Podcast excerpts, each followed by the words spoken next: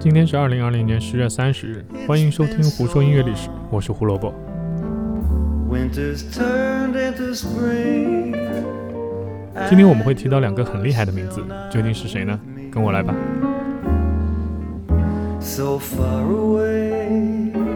一九八四年十月三十日，美国著名情歌王子 Barry Manilow 开始在纽约 Radio City 音乐厅连续十天的系列演唱会，这创下了当时这个场地的票房纪录，达到了一百九十万美元。之前的纪录保持者一代歌后 Diana Ross 也只有区区十万美元。说实话，我都以为资料写错了，这差点也太多了。Rainy April regrets all this pain and sorrow. Barry Manilow 是谁？他被传奇爵士乐歌手 Frank Sinatra 称为下一代巨星。他也是在路上被 Bob Dylan 拦下来说：“哥们儿，继续往前走，我们都被你鼓舞着的人。”全球销量超过八千五百万张，是卖出唱片最多的歌手之一。如果你不知道，那我劝你要稍微听一下了。Friends, dear hearts all around 一九八八年十月三十日，著名 grunge 乐队 Nirvana 的主唱 Kurt Cobain 砸掉了他的第一把吉他。当晚，乐队在华盛顿州州府奥林匹亚的长青州立大学演出。Kurt Cobain 当众砸掉了一把 Univox 的经典款西洋色的 High Flyer 电吉他。Now I'm so alone. Where have you gone? 砸一把琴也算事件吗？对，如果你像他一样代表着一种音乐类型，甚至改变了吉他的弹奏方式，那你砸一个杯子也是历史事件。All those magic moments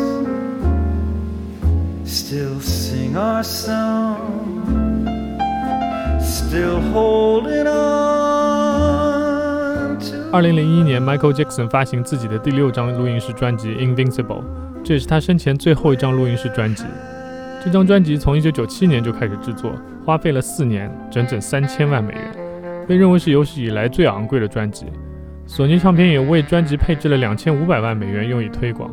但一方面，Michael Jackson 和索尼冲突严重，而且在专辑发行一个多月前又发生了911事件，于是巡演就被顺势取消了。但这并不影响专辑在包括美国在内的全球十多个国家拿到排行榜第一，全球销量超过六百万张。专辑的主打单曲《You Rock My World》也在2002年的格莱美上拿到了最佳男性流行声乐表演奖。2009年12月被 Billboard 的读者票选为十年来最好的专辑。It's so hard to forget all those magic moments. 今天事件就是这些。对自己或者是朋友生日当天发生过什么事情比较感兴趣的听众，也可以评论留言给我们，我们会给大家做一些解答，甚至还能帮大家找到那张唱片。